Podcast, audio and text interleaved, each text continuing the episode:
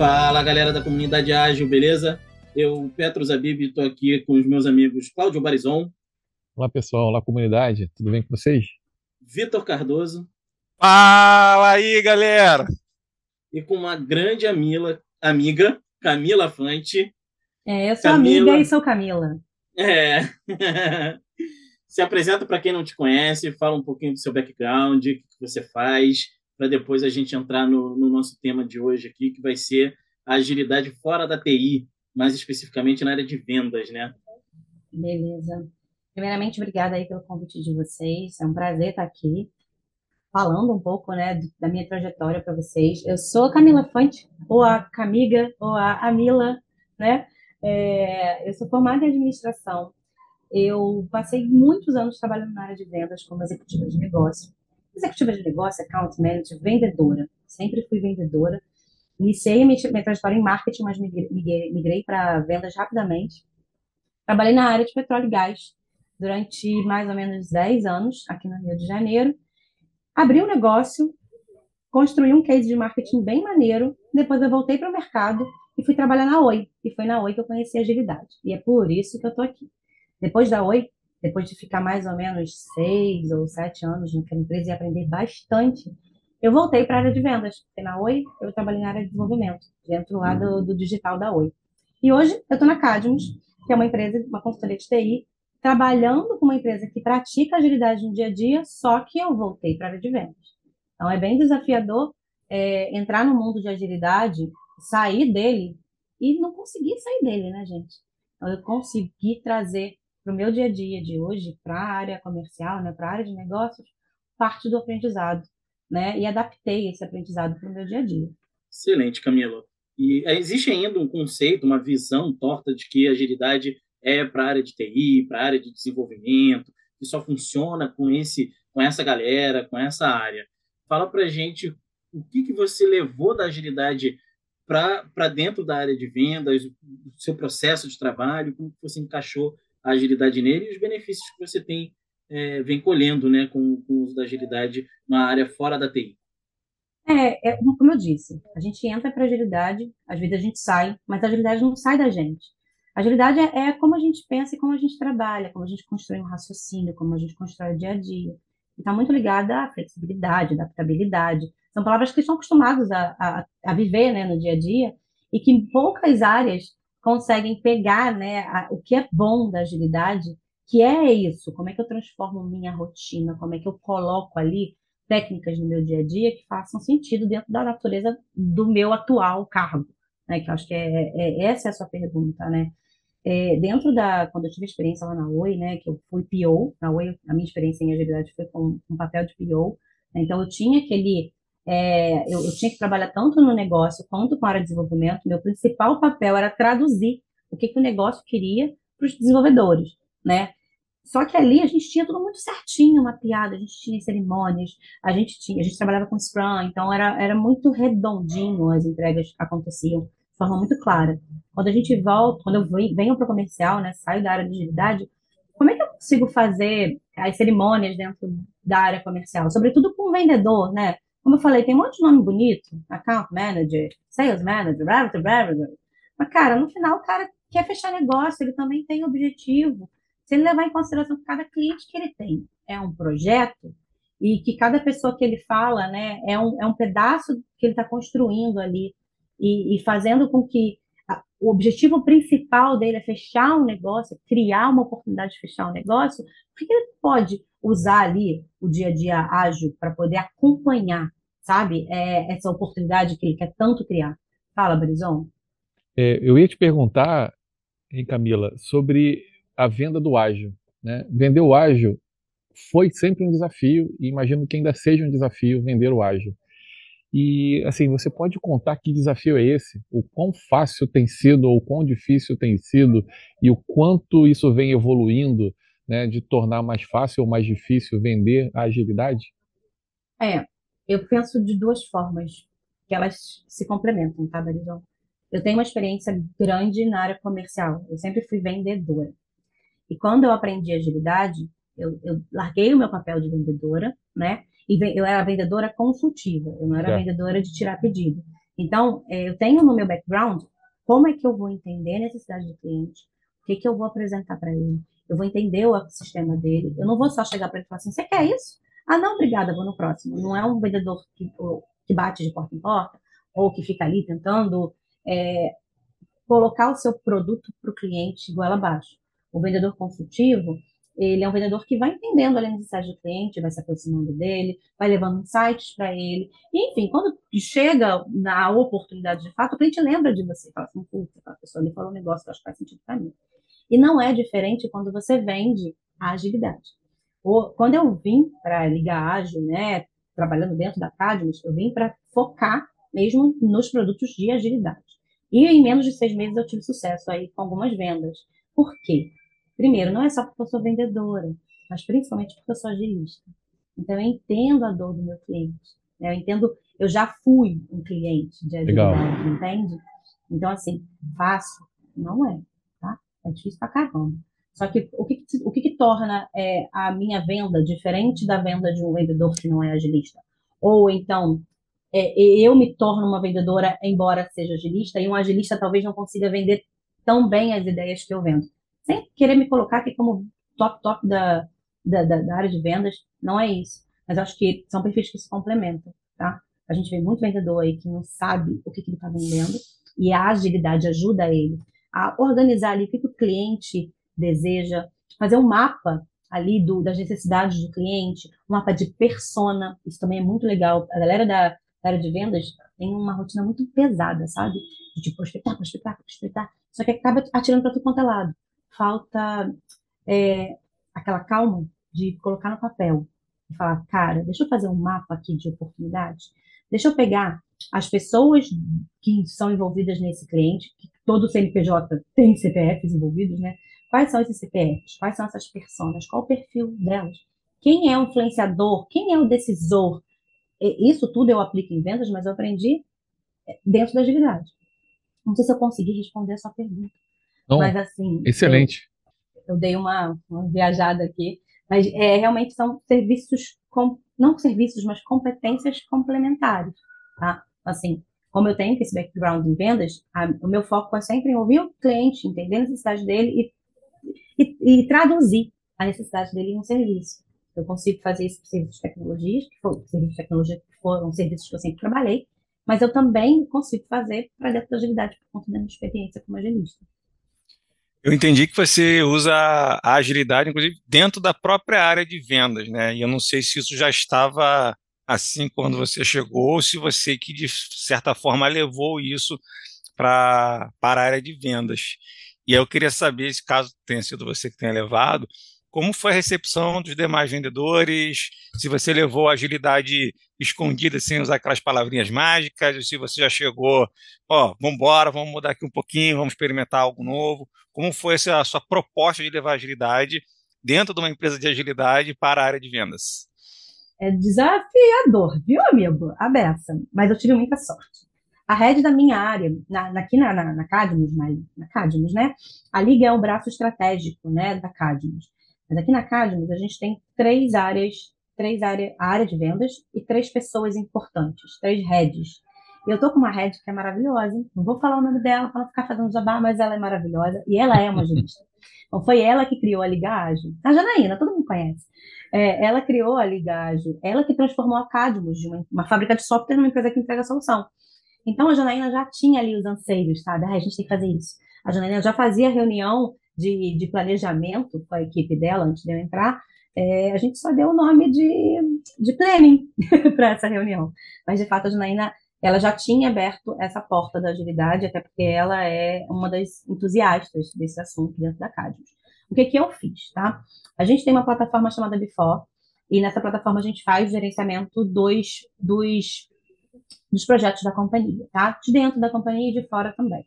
E aí eu olhei para aquela plataforma e falei assim, cara, a gente tem um fluxo aqui, um, um, uns cards, um quadro com cards. A gente não consegue sair um pouco do CRM, que é algo muito tradicional, usado na área de vendas, mas que nenhum vendedor usa bem, para usar o Before? Essa foi a minha iniciativa. Tipo, a gente tem uma ferramenta, uma Ferrari para usar aqui dentro, já é usado pelos agilistas. A empresa já roda agilidade em vários setores e não no comercial. No comercial a gente ainda roda ali o CRM tradicional. E aí eu consegui é, um incentivo, com um incentivo, né, é, alguns patrocinadores, fazer um, um, algumas automações. Como nossa empresa é uma empresa de tecnologia, a gente fez algumas automações de depara, sabe? O que eu coloco no CRM consegue uma parte ir para Before e vice-versa. Então, eu não, eu não preciso atualizar duas bases. Mas o que, que foi legal? E que eu criei aqui com a Before. Né? A Before é, um, é uma plataforma que consigo fazer o gerenciamento de projetos, quadros, fluxos, pessoas, etc. Mas eu criei o meu quadro de oportunidades. Então, os leads, não os clientes, não as propostas, mas os leads, eu consigo fazer o gerenciamento através do Kanban.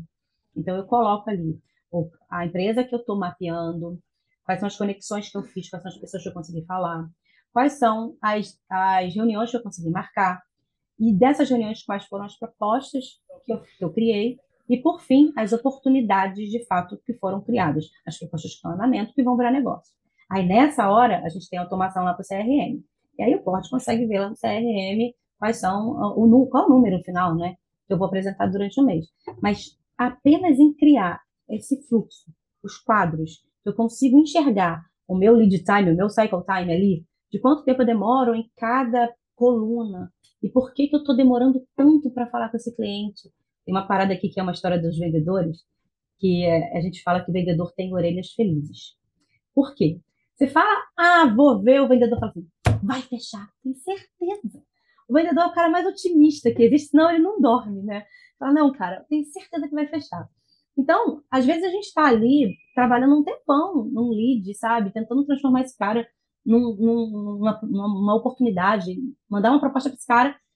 E a gente não consegue. Só que quando a gente olha no CRM, a gente não consegue ter isso, essa visibilidade, sabe? O CRM me traz, olha, ó, você está aqui com essa oportunidade aberta há tanto tempo, mas ele não me diz as interações, quais foram as etapas que eu passei, por que, que eu tô com esse cara há tanto tempo? E a Biform consegue me passar isso, sabe?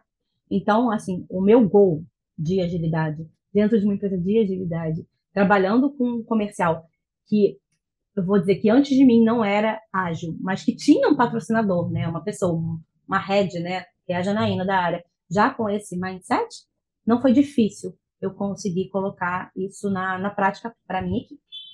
Em contrapartida, como eu falei, somos três equipes comerciais diferentes as outras equipes ainda não conseguem usar o nosso quadro, ainda não conseguem é, ver né, os ganhos de usar agilidade no dia a dia.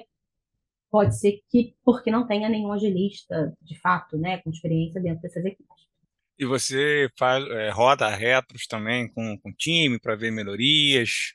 Como é que tem sido esse fluxo aí no, no dia a dia de vocês para esse processo também de evoluções e vendas constantes. Isso aí. A gente tem a planning, que acontece segunda-feira, e a review. Muitas vezes a review acontece sexta, às vezes não dá, ela é empurrada para segunda, como na maioria da, da, área de desenvolvimento é assim. A planning, ela acontece uma vez por mês. É logo no final do mês que a gente tem o fechamento, porque a gente também tem reunião de OKR na companhia. Então, para você ver, a companhia ela já está ali num, num, numa maturidade bacana de agilidade. É, mas, assim, o comercial, acho que foi o último a entrar nessa onda, tá? Posso falar porque eu vi que no comercial a gente estava ali praticando algumas coisas, mas de fato não. Mas em relação às cerimônias, tem a retrospectiva, que é na retrospectiva que a gente vê, que a gente vê, né? Quantos clientes a gente fechou, quais são esses caras que a gente só pensou que o cara vai fechar e o cara não está fechando nada, então a gente vai tirar ele aqui do quadro e vai não vai dar prioridade para esse cara, onde a gente vê onde foi depositado o esforço, se faz sentido a gente continuar colocando esforço no cliente X ou no cliente Y. E a gente consegue pegar os números ali e apresentar na reunião de OKR que acontece logo na semana seguinte, é na primeira semana do mês. Mas uma coisa que a gente não faz é daily. Viu? A gente não consegue fazer daily, embora a gente tenha um grupo de interação ali diário e o dia inteiro, né? Mas a daily a gente não consegue fazer. Excelente. E os clientes de vocês sabem que vocês já têm agilidade até na área de vendas. O que que isso mudou a relação de vocês com os clientes? Olha que coisa doida. É, eu tive no Agile Trends do que aconteceu esse ano, em abril, até a última vez que a gente se encontrou, né, Petros? É, e eu apresentei o case de como praticar agilidade fora da área de TI. Eu já falava sobre esse tema há algum tempo, mas eu apresentei a Before, como é que está a nossa plataforma, como é que está a nossa estrutura de quadros, quais são os meus ganhos, né? E aí, cara, foi tão interessante que eu tô, eu não posso falar o nome do cliente porque a gente está em negociação, mas eu consegui um cliente dessa reunião, de, de, de, dessa palestra, para a gente montar um case para revisar o processo de vendas dessa empresa. Por que a gente está fazendo isso? É uma prática muito bacana da Cadmus, tá? A gente testa em casa, dá certo, a gente roda no mercado. E não foi intencional, foi mesmo para despertar o interesse de outras áreas.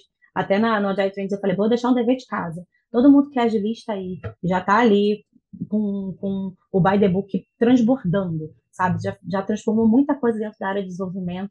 Vamos pensar nas outras áreas? Como é que a gente consegue incentivar outras áreas a buscar agilidade? E aí levar os agilistas para essas áreas. E eu convidei eles a irem para a área comercial, porque eu fui e deu certo, sabe?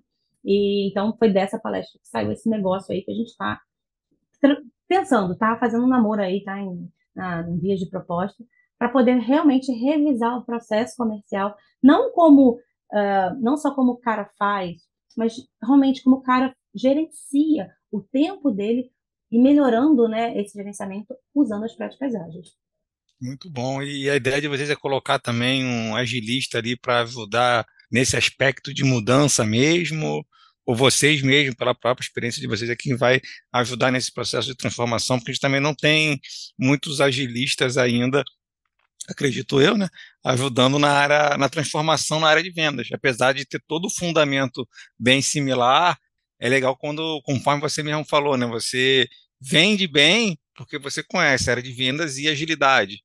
E quando falta uma dessas competências, é mais difícil você atingir o seu objetivo, porque entra numa zona de desconhecimento. A ideia de vocês, vocês mesmos fazerem isso ou trazer um agilista com o apoio de vocês? Como é que você vê esse processo de transformação na área de vendas para outras empresas, clientes, sei lá? É, a ideia é a gente, a gente conta, quando a gente fala do modelo de consultoria, a gente fala de usar o Enterprise Agile Coach.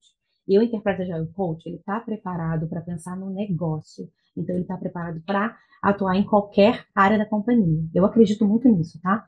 Nesse cliente, eu estou trabalhando em conjunto por conta da nossa expertise, por conta do nosso case. Então, eu consigo contribuir nesse cliente. Mas eu preciso, mesmo tendo experiência como PO que eu tive, né, tendo intimidade com agilidade e tendo experiência na, na área de vendas, eu conto com uma equipe que tenha uma, um Enterprise Agile Coach, tá? É uma trilha, não é só é, revisar o processo, é criar uma trilha de capacitação, é entender do negócio. Então, assim, eu entendo bem do meu negócio, não sei se eu entendo bem do negócio do meu cliente. Me esforço.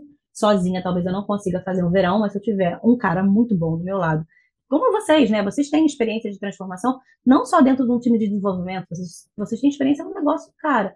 Então, é, é fazer uma imersão.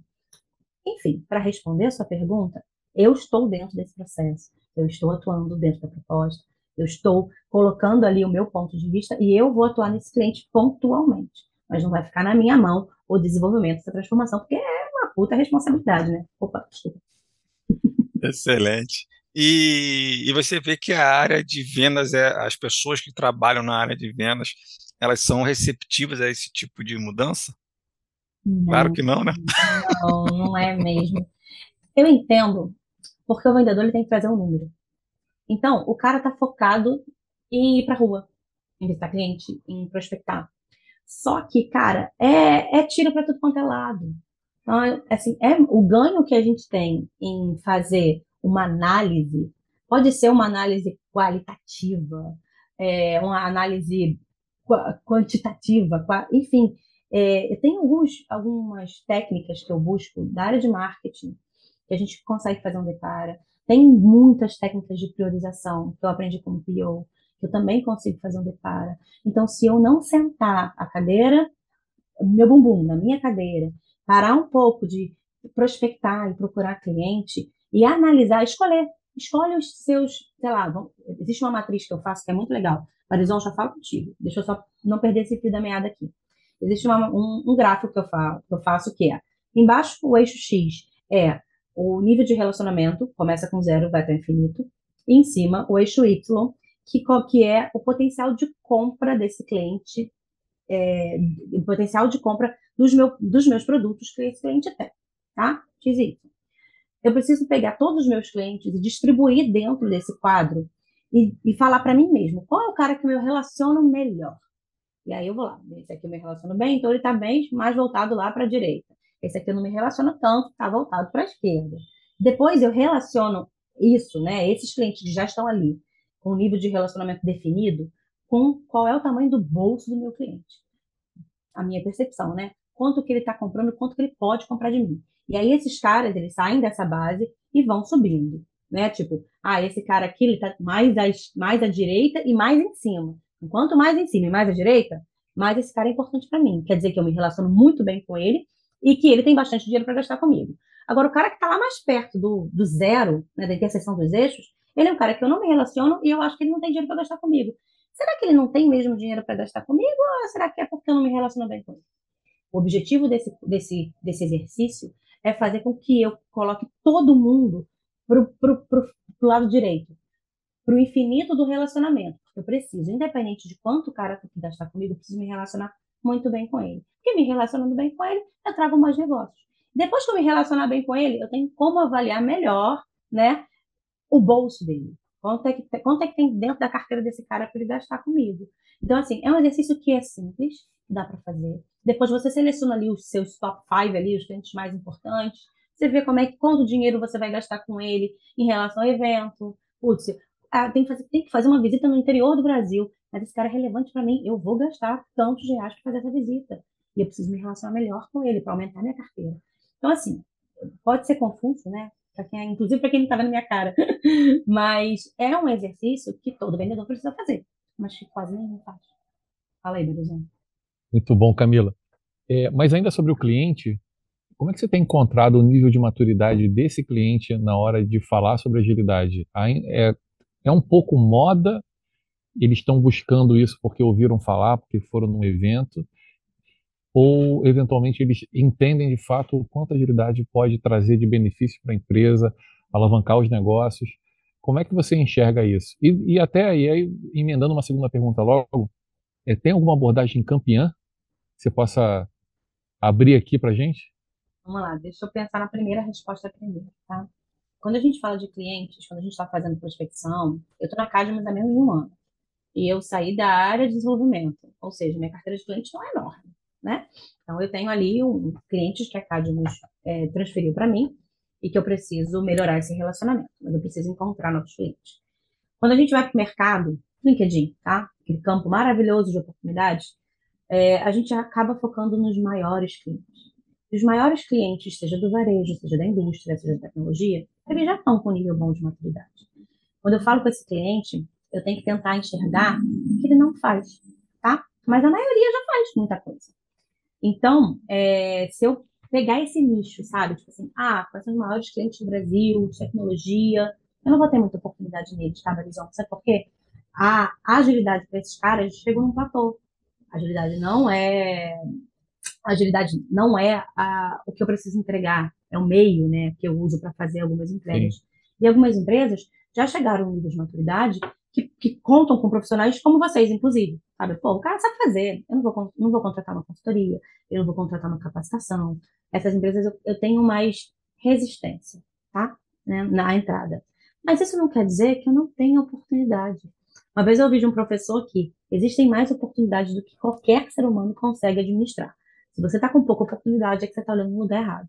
Então, assim, existem muitas empresas fora dos principais centros de negócio, Rio São Paulo, que estão buscando, sim, agilidade. Inclusive, tem muitas empresas da área de óleo e gás, que é um, um, lugar que eu tenho bastante contato, que eu vi um monte de gente nesses eventos de agilidade que aconteceram nos últimos meses. Opa, o que você está fazendo aqui? Mas não é BIM que você trabalha? Ah, é BIM sim. Ah, não é Lean? Sim. Ah, mas Lean se conecta com agilidade. Hum, Business Agility? Legal, vamos conversar. Então, assim, a área de engenharia, por exemplo, a, a, engenharia tradicional, clássica, ela tem um pouco de distanciamento da área de tecnologia, de TI, né? Porque os caras também sabem fazer, eles fazem do jeito deles. Enfim, é só a minha opinião. Baseado na minha experiência, eu acho que sim, chegamos num platô, mas a gente precisa fazer um corte aí. Quais são as empresas que chegaram nesse platô? Ah, essa daqui. Tem um monte ainda que não conseguiu ainda começar o processo de transformação, que foi empurrado por conta da pandemia e tiveram que olhar para automação. Mas automação é um pedaço da transformação. Tem outro pedaço que é comportamento, que é soft skills, que são pessoas. Eu acho que a agilidade flerta muito mais com, com, com, com esse lado do que com o lado da tecnologia em si, né, do entregável em si. É o como fazer, né, são os modos operantes. Então, acredito que a primeira pergunta eu tenha conseguido parcialmente responder. Agora a segunda você vai ter que repetir porque eu esqueci. Muito bom. Eu perguntei sobre se existe alguma abordagem campeã, que ah, sempre não. que você usa, cara, batata. Testa B, cara. Essa é a minha abordagem campeã. O que funciona para um não funciona para outro.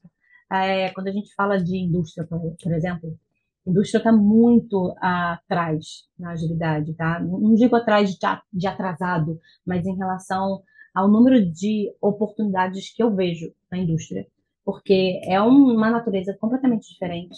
É, tem fábricas, tá? E são outros tipos de métodos que já funcionam há anos. E, mas se a gente fizer um combinado, tá super certo. Então, assim, não respondendo, sendo bem prático, respondendo essa pergunta, não, não existe uma abordagem matadora. É, o que, que é matador? O que, que eu consigo, como é que eu consigo abrir portas, tá? Quando eu paro entendo qual é a necessidade desse cliente, qual é o mercado dele, quais são os movimentos que esse cliente tomou ao longo dos dois últimos anos, quais são as tecnologias que ele está colocando, que ele está buscando.